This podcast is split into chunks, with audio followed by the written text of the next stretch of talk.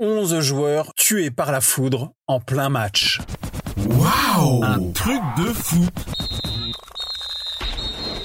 L'orage gronde au-dessus de la République démocratique du Congo ce 27 octobre 1998.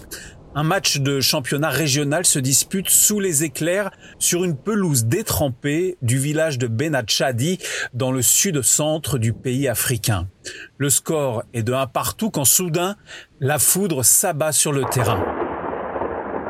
Conséquence dramatique, 11 joueurs meurent foudroyés, les 11 joueurs de la même équipe. Tous les joueurs de l'équipe adverse s'en sortent indemnes. Une trentaine de supporters sont touchés mais en vie, comme si le ciel avait choisi ses victimes.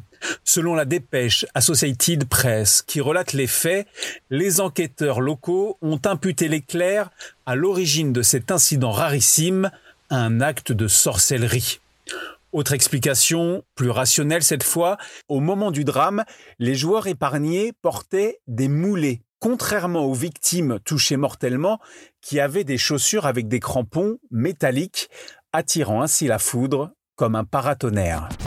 Waouh Un truc de fou Ta dose d'anecdotes sur l'histoire du football à retrouver en podcast sur Facebook, Twitter, Instagram et sur untrucdefoot.fr.